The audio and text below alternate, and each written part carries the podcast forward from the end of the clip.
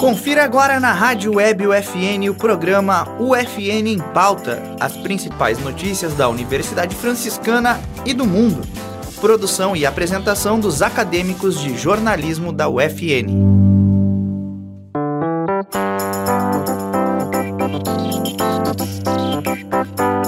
Olá, está começando mais uma edição do FN em Pauta. Meu nome é Luísa Maicá Gervásio e comigo está minha colega Ariane Machado.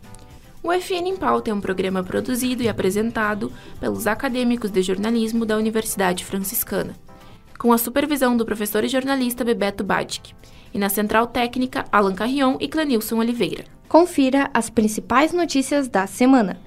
Geoparque de Caçapava do Sul e Quarta Colônia agora integram a rede mundial de geoparques. O Tribunal de Justiça Desportiva pede suspensão preventiva do atacante Jarro saiba como se voluntariar para testes de vacina contra a dengue. Novos voos no aeroporto de Santa Maria estão sendo projetados. O prefeito do município Capão do Cipó foi preso. A retomada da obra do Centro de Eventos de Santa Maria está mais próxima de ocorrer. No dia 24 de maio, a Organização das Nações Unidas, UNESCO, passou a reconhecer 18 geoparques. Entre eles estão os geoparques Caçapava do Sul e Quarta Colônia, que somam com os outros três brasileiros: Araripê, no Ceará, Seridó, Geoparque do Rio Grande do Norte, e Caminhos dos Cânions do Sul, localizado entre o Rio Grande do Sul e Santa Catarina. Em reunião da Unesco, ainda em dezembro de 2022, os geoparques Quarta Colônia e Caçapava receberam um sinal verde. A apreciação dos relatórios realizados pelos avaliadores do Geoparque Caçapava foi feita durante o encontro do Conselho Mundial de Geoparques e resultou na indicação positiva e recomendação de aprovação de ambos territórios como geoparques mundiais. A certificação, que será entregue em cerimônia em Marrakech, no Marrocos, no dia 10 de setembro, tem validade de quatro anos.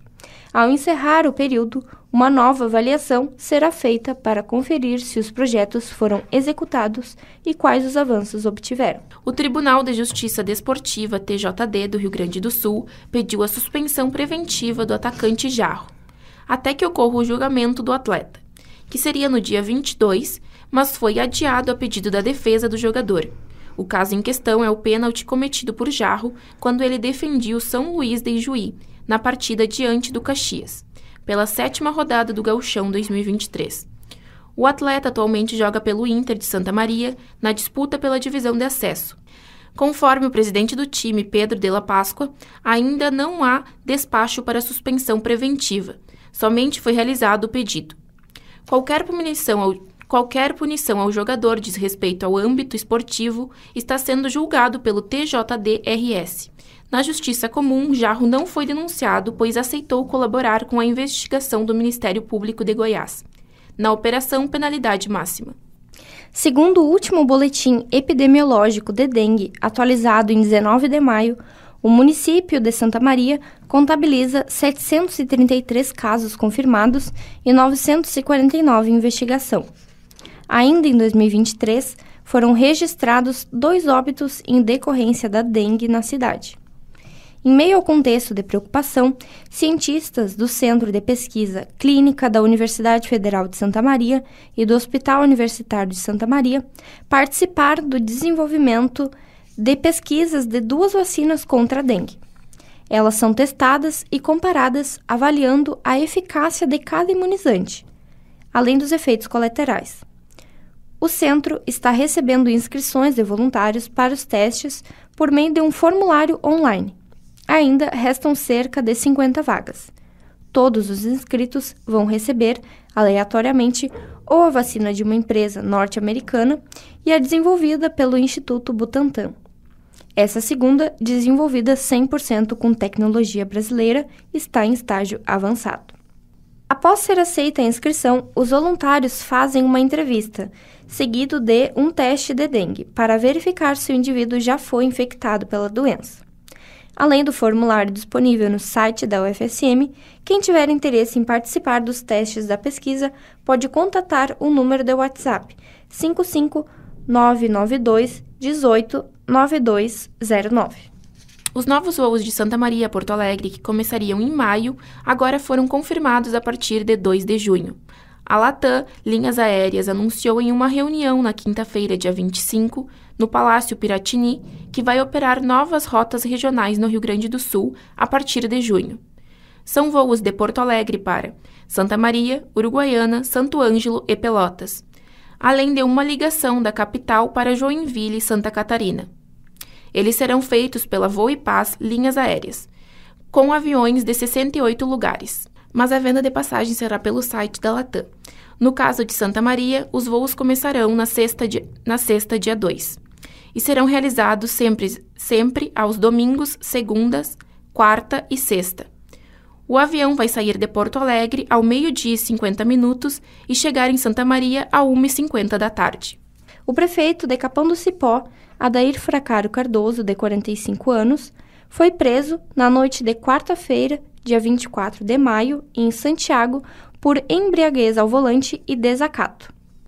O prefeito foi abordado pela Brigada Militar após a ex-companheira ligar para o 190 informando que ele estaria passando de carro várias vezes pela, pela frente do local onde ela estava. A mulher, que possui medidas protetivas contra o ex-companheiro, se sentiu intimidada e acionou a Brigada Militar. Conforme o blog Rafael Nemitz, a Brigada Militar realizou buscas pela região e localizou o homem trafegando em zigue-zague e subindo com um carro em uma calçada. Ao abordarem o veículo, os policiais constataram que Adair apresentava visíveis sinais de embriaguez, desequilíbrio e hálito etílico. Adair teria se recusado a realizar o teste do bafômetro e foi encaminhado à Delegacia de Polícia de Pronto Atendimento, onde foi acompanhado do advogado Eduardo Foster. O veículo foi apreendido e recolhido ao depósito do Detran. A defesa de Adair disse que só irá se manifestar em juízo. A retomada da obra do Centro de Eventos de Santa Maria está mais próxima de ocorrer. Isso porque, a partir da abertura dos envelopes da licitação, duas empresas demonstraram interesse e entregaram a documentação. A empresa escolhida será responsável pela complementação da quarta etapa do serviço no prédio, que está localizado junto ao Centro Desportivo Municipal. A Prefeitura de Santa Maria informou que o próximo passo é verificar se, é verificar se as interessadas estão aptas para a contratação. Após essa etapa, os envelopes com propostas orçamentárias serão abertos para análise o executivo comunicou que não há prazo de conclusão para cada fase. A obra do centro de eventos foi iniciada em fevereiro de 2007 e já teve três etapas concluídas.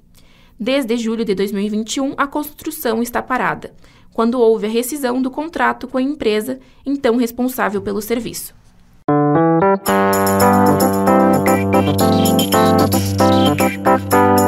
Exército e o FN firmam um acordo de cooperação acadêmica. Cursos da UFN promovem palestras sobre empreendedorismo e sustentabilidade. O UFN oferta curso de capacitação profissional para acadêmicos do curso de odontologia. No dia 23 de maio, a Universidade Franciscana e o comando da Terceira Divisão do Exército Brasileiro, sediada em Santa Maria, firmaram um acordo de cooperação acadêmica. O general de divisão Paulo Roberto Rodrigues Pimentel, comandante da Terceira Divisão do Exército, expressou sua satisfação em realizar essa parceria, especialmente por reconhecer a credibilidade e a qualidade acadêmica dessa universidade. Já a reitora Irani Rúpulo evidenciou que esta cooperação tem como objetivo ampliar o acesso de estudantes vinculados ao Exército para a formação inicial e continuada em vista da integralidade da vida.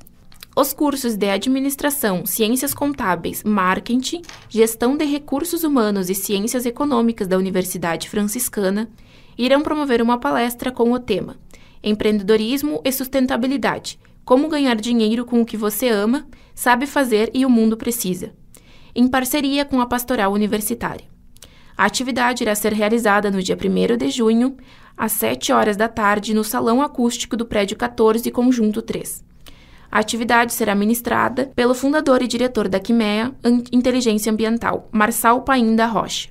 O momento é voltado para empreendedores, profissionais, estudantes e demais pessoas que querem se diferenciar no mercado, utilizando conceitos de negócio com propósito.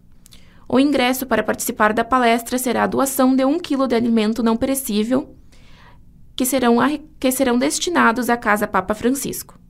A Universidade Franciscana oferta um novo curso de capacitação profissional, oficina de abertura coronária em endodontia. É composto por atividades teóricas e práticas laboratoriais. O curso tem como proposta esclarecer conceitos básicos sobre abertura coronária durante o tratamento endodôntico. A orientação destes momentos será feita pelos professores Flávia Marquesan, Mariana De Carlo e Mônica Pagliarini. As inscrições já encerraram e as aulas da oficina serão realizadas no conjunto 3, prédio 17, na sala 615 e no laboratório 519, durante os dias 2 e 3 de junho, de formas teóricas e práticas. O certificado de conclusão será conferido aos alunos que obtiverem aproveitamento igual ou superior a 7 e frequência mínima de 75% em cada disciplina, módulo ou atividade do curso.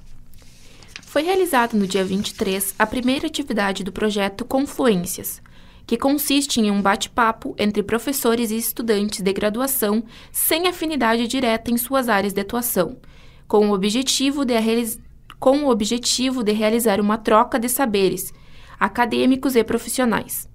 Para dar o pontapé inicial, foram convidados os cursos de Jogos Digitais e Psicologia, que discutiram no prédio 17 do conjunto 3 sobre a confluência entre os processos comportamentais de aprendizagem e emocionais desencadeados pelos games. O encontro é uma promoção do Instituto Franciscano de Espiritualidade e Humanidades, e com o apoio do mestrado em ensino de humanidades e linguagens.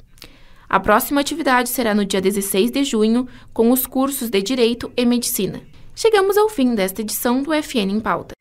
O programa foi produzido e apresentado pelas acadêmicas do primeiro semestre de jornalismo Luísa Maicá e Ariane Machado, com supervisão do professor e jornalista Bebeto Batic, e na central técnica Alan Carrion e Clenilson Oliveira. Voltamos na próxima semana. Até lá!